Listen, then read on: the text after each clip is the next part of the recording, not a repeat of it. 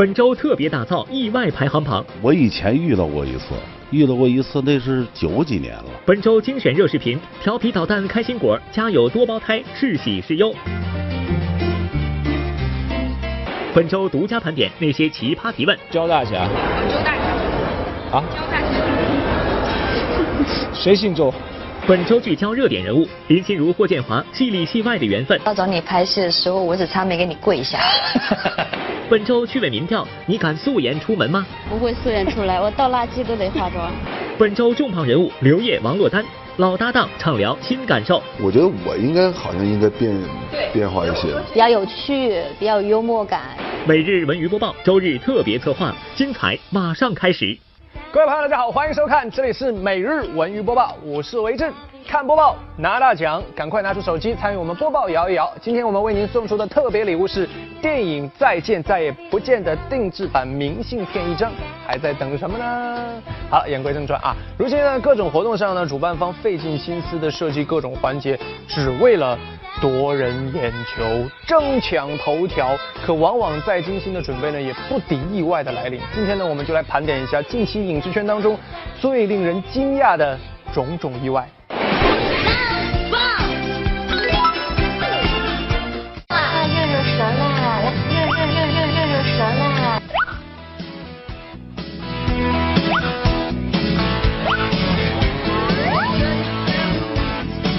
抢先呐！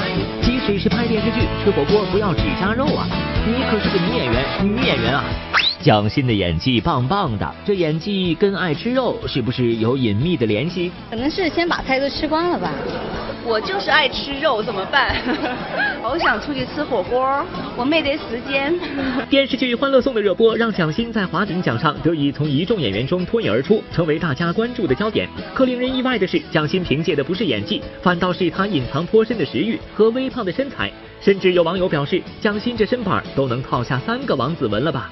她在我心目中就是女神，没有什么微胖界美女。我看了她的年世兰之后，我就到现在她的微信在我的手机里面都是叫世兰。蒋欣是小脸儿，但她长得又长了个唐朝身子，她确实非常棒。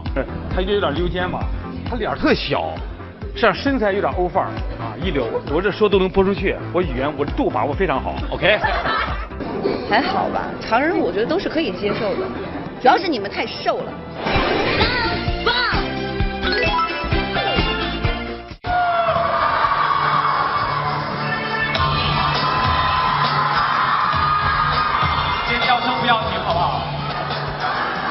五秒钟的尖叫时间。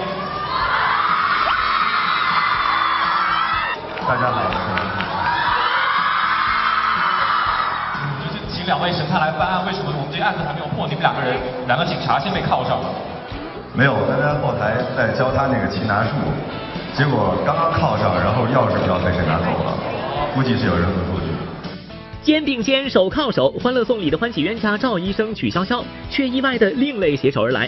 新戏《如果蜗牛有爱情》里化身两位警察，两人三度合作，而且都是扮演情侣。当一米八二的王凯牵手一米六二的王子文时，有人更是称两人是最萌身高差。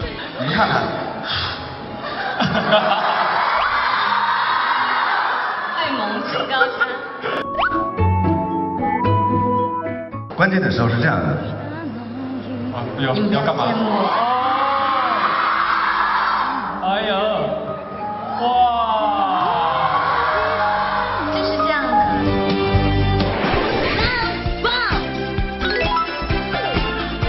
干综艺导演了，明天我就要去继续拍咱们《穿越吧》的第二季。现在除了这个我们要宣传这个我们的《爱的追踪》之外，我还要宣传一下我们的这个真人秀节目。最重要的是，我要感谢每日文艺播报，要不然前面那段话他给我剪了。来，一三三遍啊，预备去。每日文艺播报，每日文艺播报，每日文艺播报。自己打广告怕被小文后期剪掉，张国立灵机一动，连带着感谢播报。您还别说，这小聪明显得还真有些意外的萌。同样是发布会上，孙红雷却是故意假装生气来逗大家一笑。还别说，这红雷叔叔生气的样子也是萌萌的。问到我最多的一个问题就是说，如果你给孙红雷老师打分的，颜值打分，你打多少分？满分一百分。别叫孙红雷老师什么？那叫你是高级黑我吗？你们小，大你大什么什么我大呀？前辈嘛，前辈大。说起过不过了这日子啊？前辈啊，然后不玩了，不玩了，是羞辱。我说以后你能管我叫红雷吗？以以利于我们之间在戏中谈谈个恋爱什么的，死活叫不来。好的，红雷哥，我说叫红雷。啊，谢谢红雷老师。你就叫雷雷就能怎样？雷雷。到现在终于能放得开，再叫一声雷雷，好好说。雷雷。哎，好了。雷雷。如今演艺圈挺火的一个女孩子，咱们就管她叫做数字小姐吧。这位大小姐呢，她是从来不碰剧本的。为什么这个小姐叫数字小姐呢？她的名就这么来的。一二三四五六七，七六五四三二一。有这种事吗？我们看到新闻是有的。哼哼，不要脸了。就是在你看来，这是不能想象的，是吧？嗯嗯嗯。令陈宝国不能想象的，正是源于金星秀中关于数字小姐的一段爆料。本以为连陈宝国这样的老戏骨都没有听说过的传闻，真的可能只是一件传闻。没想到李幼斌却在发布会上突然直言，数字小姐的确存在，而且他还遇到过，令人十分意外。我以前遇到过一次，遇到过一次，那是九几年了，九几年呢，但是，呃，这个当时就懵了，我就是喊一二三四五六七八。后来导演跟他说，导演说你还是最好说台词。你真有这样，真有啊！过去真有，甚至说这一二三四五六七，他泪流满面 啊，是吗？是。因为那演员我还熟，你知道吧？你不说了，我还我真熟。那您这情绪转个就要受影响了。哎呀，我那时候年轻，我就不太说话，那时候不是。天然呆、自然萌的小宝贝们，总是大人们的开心果。但是啊，一群小家伙们待在一起呢，可就没那么好玩了。淘气不说，挨个照顾都让父母们可以忙的是手脚朝天呐。据国外媒体报道，世界上最早的一对七胞胎在上周日全部高中毕业，长大成人。一九九七年十一月，小家伙们刚出生时，这对七胞胎曾被医生判定无法全部存活。如今，他们无一例外的健康成长，成为世界上首例全部存活的七胞胎。原来一直以为七胞胎只有葫芦藤能够做到。天哪，妈妈好伟大，辛苦。不过他们可不是世界上人数最多的多胞胎。此前，印度一女子就惊人的产下十一胞胎。虽然有人质疑照片的真实性，但最后吉尼斯世界纪录还是将这个记录载入了史册，真是英雄母亲啊！而说起多胞胎，除了数量，恐怕最让人们关注的还是他们的长相。可也不是所有多胞胎长得都一模一样。在英国，一对同卵双胞胎姐妹肤色就一黑一白，专家称这种事情的概率只有百万分之一。天然呆、自然萌的小宝贝儿们总是大人们的开心果，偶尔的调皮捣蛋或许显得天真可爱，但是要和一群淘气的小家伙待在一起，可就没那么好玩了。多胞胎们就让父母操碎了心。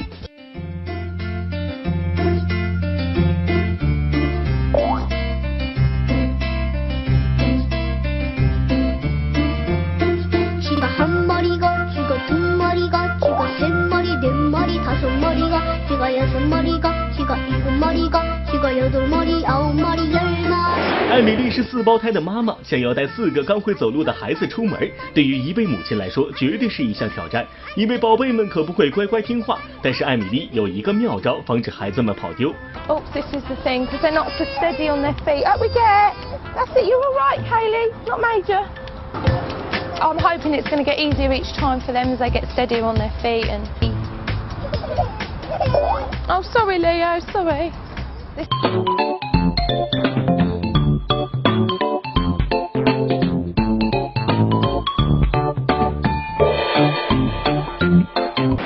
名分不清，专挑痛处问，盘点那些奇葩提问。焦大侠，周大侠。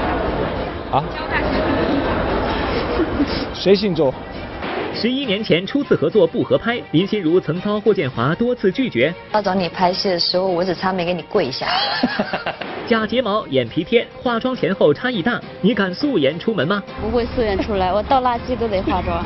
吴天明老友亲赴播报《百鸟朝凤》见面会，携舞蹈亲笔书信，讲述感人故事。这是吴天明给我的原信。相隔七年再携手，各自生活多变化。重磅人物刘烨、王珞丹，老搭档新感受。我觉得我应该好像应该变变化一些，比较有趣，比较有幽默感。每日文娱播报，周日。欢迎回来，这里是每日文娱播报，我是维正。如果用欢喜冤家来形容演员和媒体之间的关系，哎呀，真的是再贴切不过了啊！记者们毫不留情的提问，有时候会让演员们非常的尴尬下不来台呀；而有一些奇葩的问题呢，又会让演员们哭笑不得。那么在接受采访这门必修课当中，记者们会提出怎样的问题？演员们又该如何接招呢？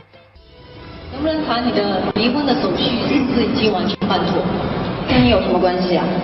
不过我的读者想知道什么？我们的读者跟他们也没有什么关系啊。不过因为你是公众人物嘛，我是公众人物，我就必须把我所有的事情都告诉你。近日，一段关于十七年前王菲撬某记者的视频在网上流出。当时王菲与窦唯刚刚离婚，某记者居然如此直白地提问王菲离婚的私人问题，难怪王菲很气愤。其实，在演艺圈中，这种奇葩提问屡见不鲜。不信你往下看。两千零七年，古天乐在出席某新片发布会采访环节时，一个记者踊跃提问，古天乐满脸笑意等着回答该记者的提问。没想到的是，这位记者一张口就把古天乐伤得不轻。影片中间拍了卧底的感觉和上一次在《无间道》中间的卧底有什么不同感？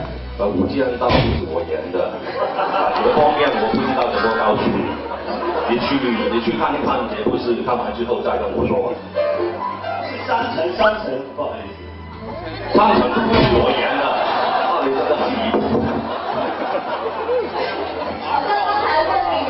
遭遇此类无厘头的提问，被访者是好气又好笑。这样的事情，陈宝国也遭遇了一回。与古天乐大为不悦不同的是，陈宝国用他的幽默回答了记者提问。建国大业，您怎么没去演，也去串个角色呢？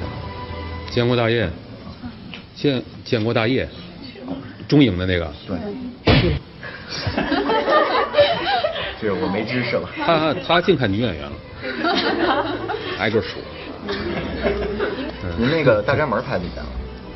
大宅门，大宅拍完九年了都。不是，就是续呀。哦，续呀。对呀。续都拍完了。续都续续没拍，续都拍过。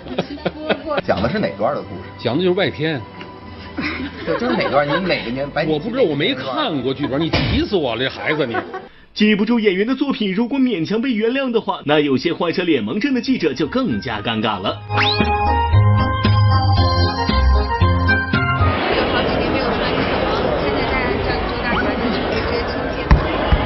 焦大侠。周大侠。啊？焦大侠。谁姓周？焦恩俊好受伤啊，在演艺圈打拼了二十多年，居然姓什么别人都不知道。相比起来，韩寒也受过一万点的伤害，因为在某次采访时，有记者因口误把名字都给叫错了。夫人您好，夫人您好，我想问一下。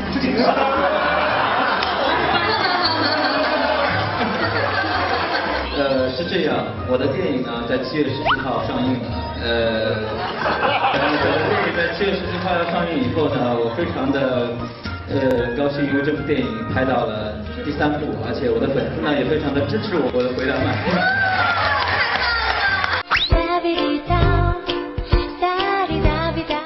功课没做好，紧张出口误还是能够原谅，但是有一种奇葩提问就专挑人痛处，比如张口闭口就问女演员年龄的问题，在这方面刘若英绝对算得上是高手，一招装聋作哑法，轻松过关。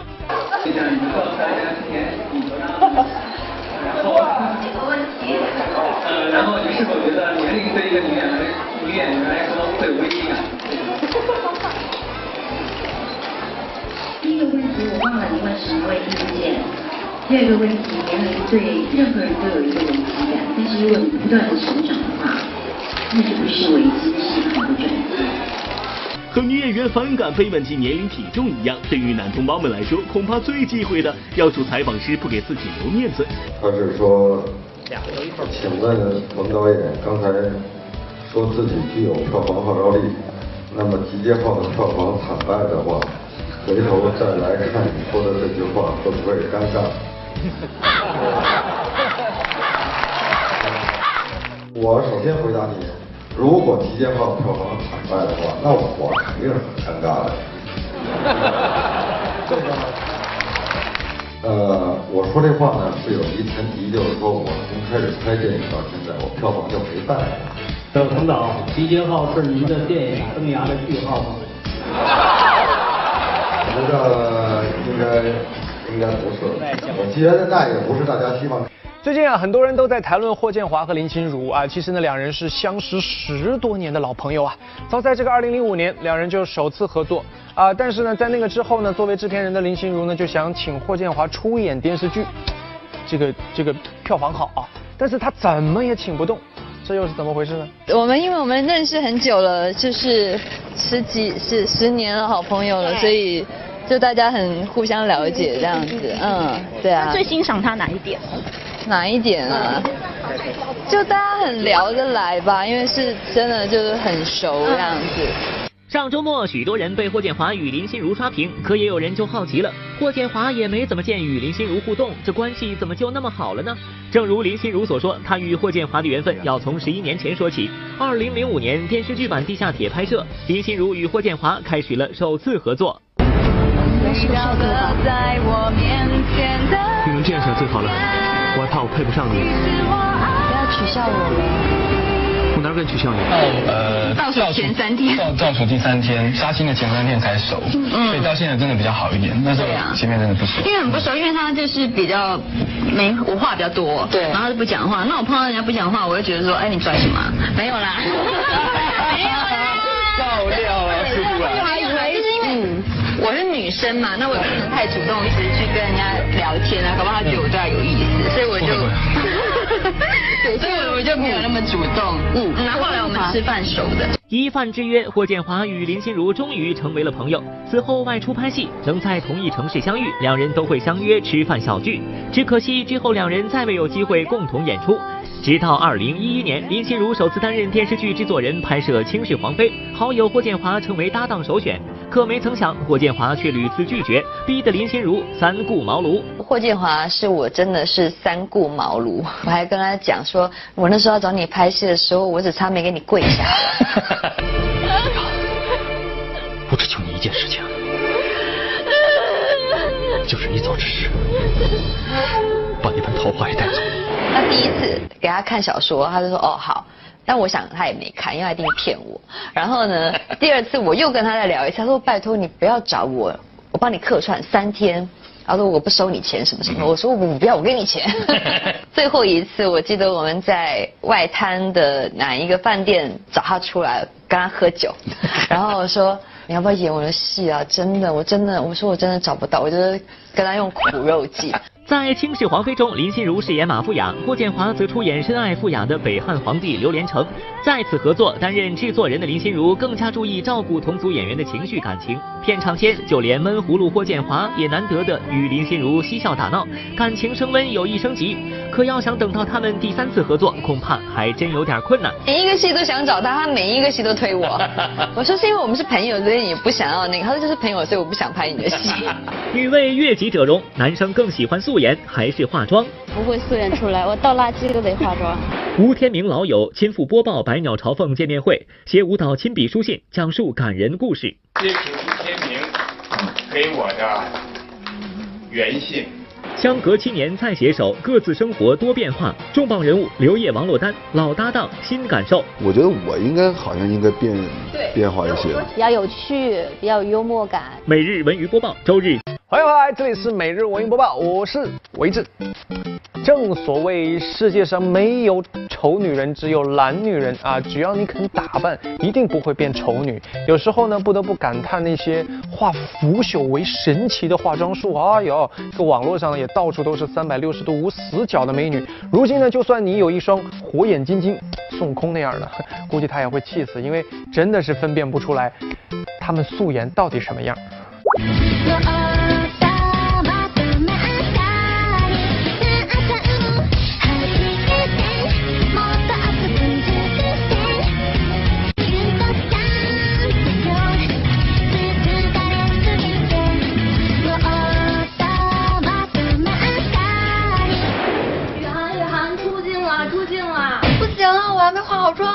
哎呀，今天就是以素颜为主题的，你快出来吧，快出来吧。就先这么着吧。Hello，大家好，这里是每日文娱播报趣味民调板块，原来是播报，我是瑞幸的小伙伴韩小妮儿。那一向都是素颜绝不出门的我，今天竟然让我挑战素颜出镜啊！不过还好呢，我化了一点小淡妆。那么电视机前的你，敢不敢挑战素颜呢？都是四面朝天的出来。啊，是。不会素颜出来，我倒垃圾都得化妆。我反而不想化妆，因为这样就不用卸妆。化妆对别人是一种尊重，很工作时间内都会就是简单的化一下，然后休息的时候我是绝对不会化妆的。假睫毛、双眼皮胶，还有五颜六色的唇彩，这些可是不少爱美女孩们的日常必备品。有的时候不得不感叹化腐朽为神奇的化妆术。不过这化妆之后美美的，一卸妆却吓死人的例子也是屡见不鲜。我素颜很丑，所以我就一直保持跟他晚上约会。有一天他看到我素颜，就是没化妆的样子，嗯，然后他拔腿就跑。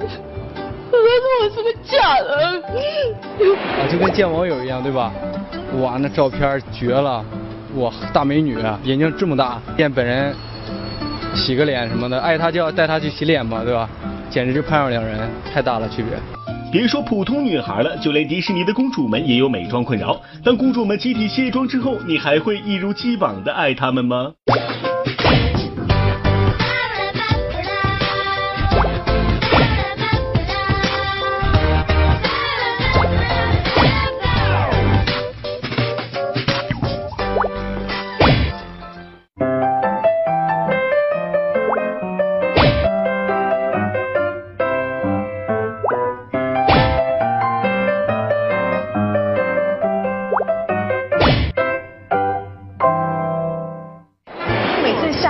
要进那个中厅的时候，我都会很气派，虽然是没化妆，然后我就这样很快速的走进去，然后要按电梯，然后那保全就会说：“小姐，请问你是几楼？”因为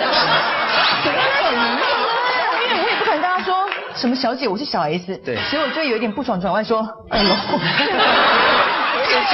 然后再跟我进去的时候，我没化妆是有差那么多吗？没有，而且我被拦下来好几次。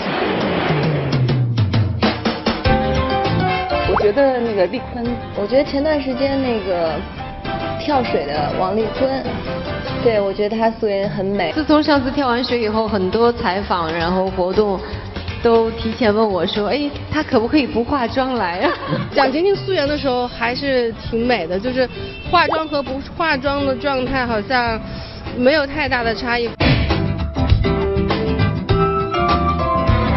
朱茵算一个。哎，对，刘涛还感觉还可以。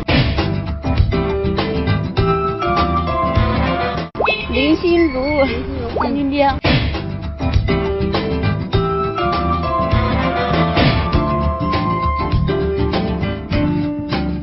能够素颜的女明星都是非常漂亮的女孩，因为她们能够素颜。漂亮的女孩呢，越画越漂亮；不不漂亮的女孩，画也不一定那么漂亮。曾经啊，网络上有这样的一句话。你咋不上天呢？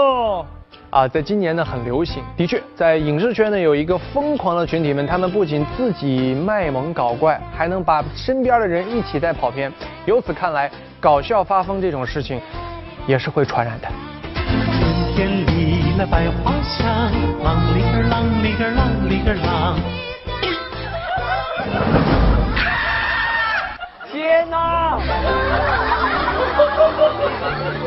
哎，你的花纹是那样的，我的花纹是这样的。哎呦我去！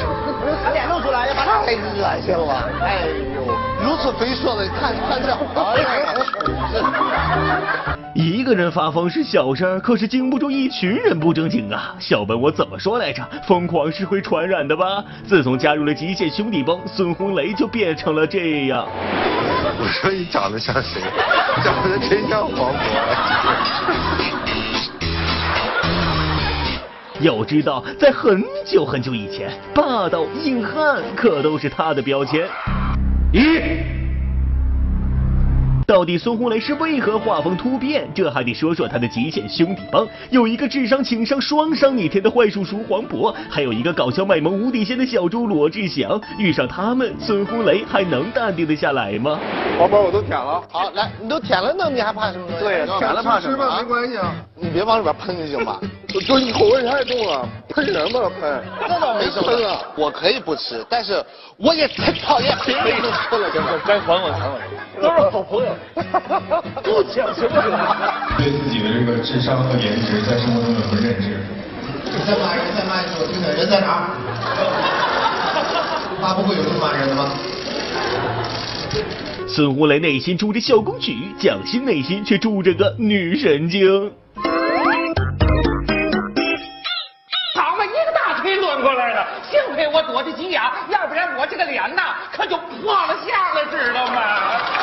能把我怎么着？我怎么着？这就是没想到，没想到，电话费也没有交，也没有交，咱有时候也不想和你聊。我爸爸不喜欢，我爸爸会觉得女孩子要有一个女孩子的样子，我妈妈就偷着背着他看。自从开启了自黑模式，蒋欣已不再是冷艳的穆婉清，也不再是霸气的华妃娘娘，如今她完美的蜕变成了女神经。其实女神和女神经之间只隔了一条马路，你瞧，蒋欣也成功的把刘涛带跑偏了。他说他想把把我带跑偏儿，要把大象装冰箱，拢共分几步？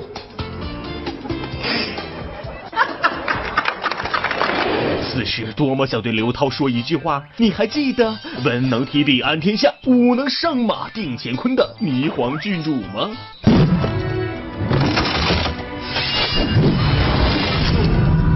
说到被蒋欣带跑偏的人，可不止刘涛一个，你一定想不到还有他。要你们也欢喜。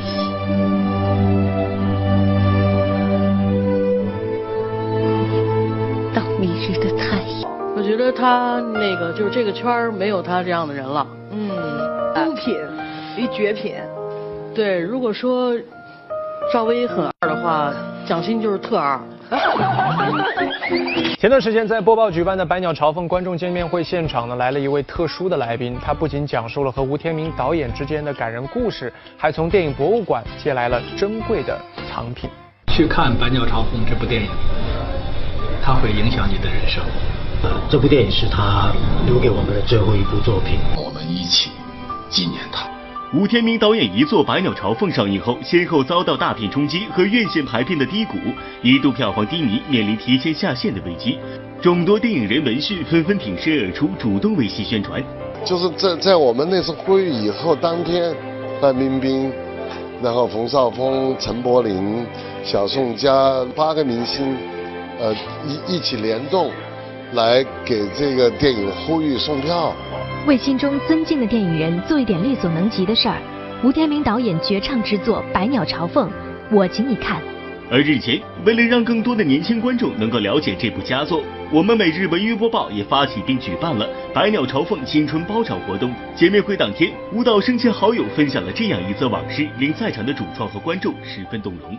这是吴天明给我的原信。有一个苏格兰人叫布鲁士，有一次他受伤了，躺在山洞里，没有一个人在他身旁，他心境很坏，甚至想死。突然，他看到头顶角落里有一个蜘蛛，蜘蛛已经织好了网，布鲁士一动手就把蜘蛛长时间的努力给破坏了，蜘蛛再织网。布鲁布鲁士再把它弄坏，蜘蛛就这样继续织网，织了十一次。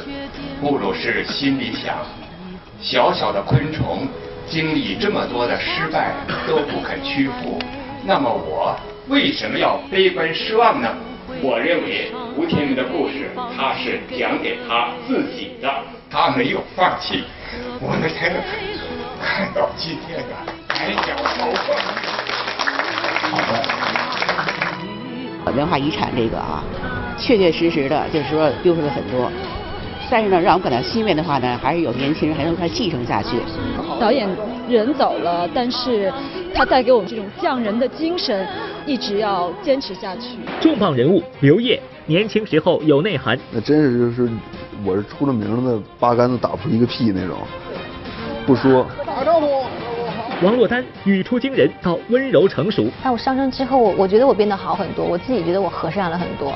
老搭档七年再携手，各自生活多变化。我觉得我应该好像应该变变化一些，比较有趣，比较有幽默感。每日文娱播报周，欢迎回来，这里是每日文娱播报，我是维志。电影《我的战争》呢，即将在今年和大家见面，而片中饰演志愿军战士的刘烨、王珞丹啊，自然呢也是跨雪地、翻泥塘，什么苦都没少吃。其实呢，在出演这部电影之前呢，这个刘烨和王珞丹呢，就曾在话剧《琥珀》当中饰演了一对情侣。如今呢，相隔七年再次携手，彼此眼中的他，是否都已长大了呢？一定会第一个从敌军中拿起。咱们战上见！欢迎两位做客独家对话哈，都是播报的老朋友了。陆丹，你是第一次来演绎这个年代背景的戏吗？这这种题材的戏，其实在过往呃是没有的。刘烨，你是接触过这样的戏的，而且也拍过，这不就就是苦这么苦的拍过。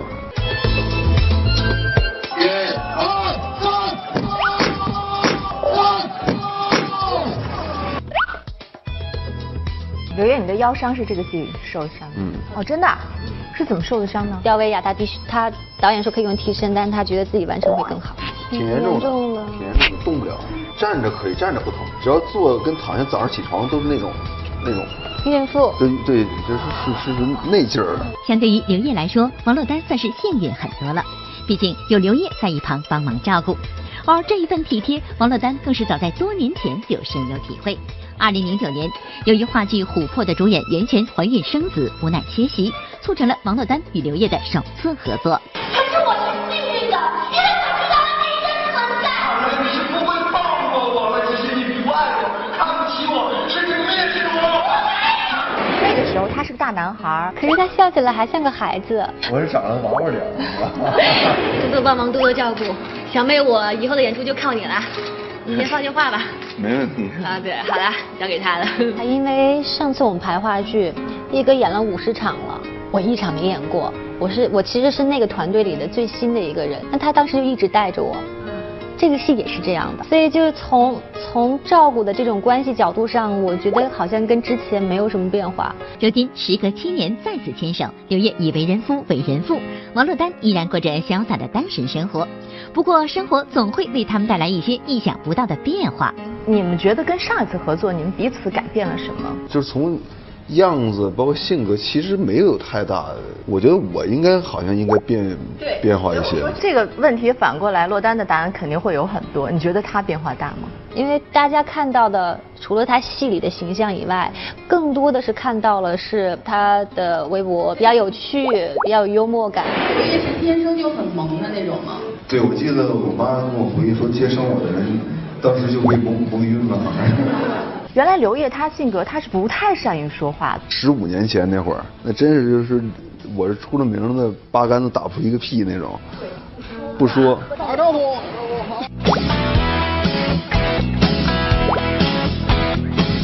哎，你觉得是什么改变了你的性格？我觉得我我是十年前认识我这个太太，她我觉得改变我挺多。我太太属于那种就是我说什么都都都特好，我就。我就肥成什么样他说：“哎，你好帅，你知道？他他就是他他是那样，就他老老是给你自信。”累。再一个还是年龄嘛，像我我出道的时候二十二岁，到现在已经是我都快马上四十了，如果还是那种，那就是那就有点缺心眼了，是吧？没有像刘烨一样成家生子，三十二岁的王珞丹内心依然住着那个直接的小女生。不过，相比曾经的语出惊人，如今的他似乎也变得柔和很多。我确实不是一个会主动示好的人，但我上升之后，我我觉得我变得好很多，我自己觉得我和善了很多。徐静蕾拍了一个《杜拉拉升职记》的电影版，我知道你现在在忙的是《杜拉拉升职记》的电视剧版，对，你觉得有什么区别吗？呃，年龄上不太一样。我想刚刚那个答案应该有让徐静蕾稍微抽了一下吧。刘宇老师是第一次跟王珞丹合作吗？我有第二次，我有第二次。我有时候因为这个性格挺懊恼的，但是没办法。我觉得我会变得越来越圆滑。等到我三十岁的时候，我还在说这个问题的话，有点二。就以前属于老是干那种呃。就是语出惊人的那种事儿，但实际上都没过脑子的事儿。现在呢，我就会想好好多遍，哎，这样说话会不会让对方不舒服呀？这样会不会不合适啊？对我以前完全不想，真的不想这种事儿。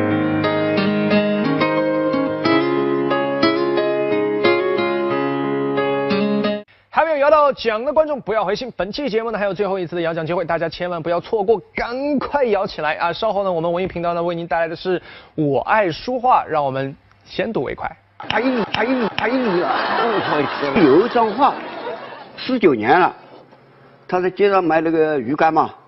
嗯。一个家伙，当穿的比较好的，老头，你你你这张东西卖不卖？给你钱。嗯。给你一百万。哎呦，老爷一听啊，后悔的打了几个嘴巴子。哎呀，不回去了。这位老爷子叫赵本一，是当年徐悲鸿人物画的模特。徐悲鸿曾送给他家四幅画，但是他并不知道这画作如此珍贵，所以其中的三幅画都不知所踪。其实徐悲鸿特别善于人物画的创作，有一张著名的珍妮小姐，但是这个人物的原型到底是谁，引起了很多人的关注。上面的这幅珍妮小姐是油画吗？油油画。这是一幅油画。呃，很多人就以为是呃蒋碧薇，嗯，也有人以为是什么孙多慈，还有人以为是谁？他就叫珍妮。大概或者是华人，因为在国外的华人也会起一个当地的外国名儿。对对。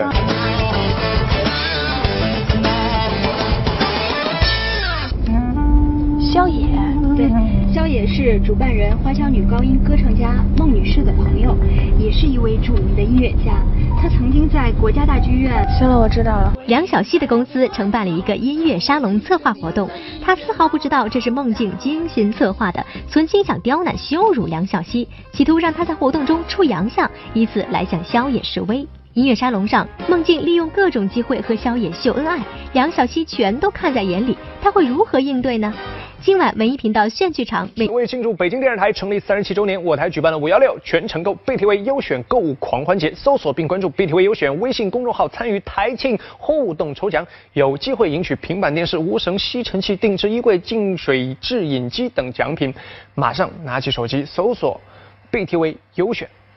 好了，下面呢是我们的微博、微信的互动时间了。我们的互动话题是：又是一年毕业季啊，毕业总是伴随着欢乐。感伤、迷茫，那下面就与大家来分享一下属于你的毕业感受。来看一看这位朋友，他的名字叫独揽你的美啊，还有一个月呢就要离开学校了啊，这一切与校外的喧嚣相比，都显得那样的难能可贵。那么令人的向往啊，一直还沉浸在四年的生活当中，回味四年的点点滴滴，老师、同学、朋友间的每一个瞬间，都尘封为我们记忆里最珍贵的。留痕，哇，这个很有文采哦，写的很细腻，可能没有念出来你的感受，但是我相信大家已经体会到了，因为我们每个人都经历过毕业。好，下面是一段演出啊，这个播报来听一下。这个蜚声世界的卡布利亚舞马呢，引爆了演出热潮，全家观演、亲子观演占据了全部观演人数的五成以上。在卡维亚的全球演出当中呢，创造了全新的中国特色，也就是在中国舞马是一个非常适合全家人一起去观演的演出项目。好的，感谢您的关注，关注我们的节目微博、微信或者拨打我们的节目热线九六幺六八，幸运的观众将有机会获得万达影城通州店或者是首都电影院金融街店提供的电影票两张。OK，以上就是我们今天每日文娱播报的全部内容了，再次感谢大家的收看，辛苦啦！